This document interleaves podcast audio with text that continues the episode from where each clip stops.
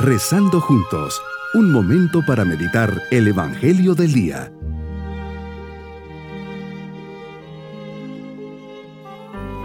Les saludo en este día 6 de enero, siempre con nuestra mirada puesta en Dios.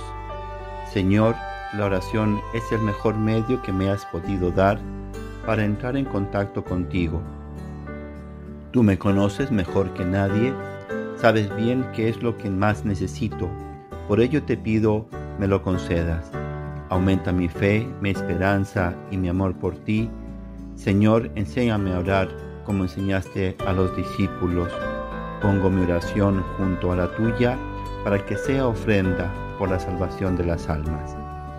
Meditemos el Evangelio de San Marcos capítulo 6 versículos 45 al 52.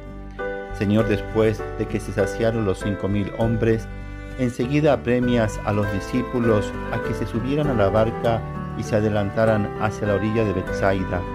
Así tú despides a la gente y después de despedirlos te retiras al monte a orar. La oración es tu único refugio.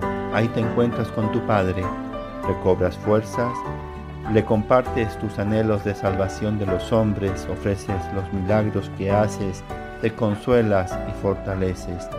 La vida del hombre sobre la tierra solo tiene validez en cuanto que está llena de Dios. Para orar, basta ponerse con humildad delante del Señor ser conscientes de que Él nos mira y luego poner nuestra esperanza en Él, amarle y abrirle con sencillez nuestro corazón. No hacen falta grandes palabras refinadas ni discursos muy preparados. Basta caer de rodillas y sentirse sus hijos. Qué distinto eres, Señor, de mí, después de un milagro como el de la multiplicación de los panes me hubiera quedado saboreando la gloria humana, las alabanzas y me hubiera dejado coronar rey. Tú, sin embargo, te retiras en soledad y comienzas a orar. Quiero que me enseñes esta lección, Señor, porque yo soy de los que rezan cuando las cosas van mal, cuando quiero algo, cuando necesito de ti, pero cuando todo sale viento en popa, me olvido de ti y creo que el triunfo me lo debo solo a mí.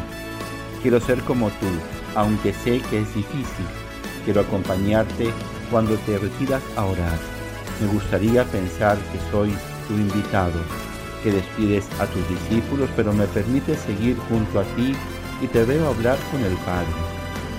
Déjame verte y escucharte hablar con Dios Padre, que comprenda la importancia de la oración, que me siento muy cerca de ti y también yo me pongo a rezar. Señor, que mi oración se convierta en algo que me mueva, que sea el motor que mueva mi vida, mi alma, mis aspiraciones, que llegue a entender la importancia de conversar de amor con quien sé que me ama. Mi propósito en este día es dedicarme a la oración con una verdadera actitud de hijo, que comparte con su Padre los momentos alegres, tristes, triunfos y fracasos mis queridos niños, Jesús nos da una gran lección. Después de multiplicar los panes, se retira a orar. Se une en diálogo con su Padre, Dios. Ahí ofrece todo lo que estaba haciendo y no busca las glorias humanas.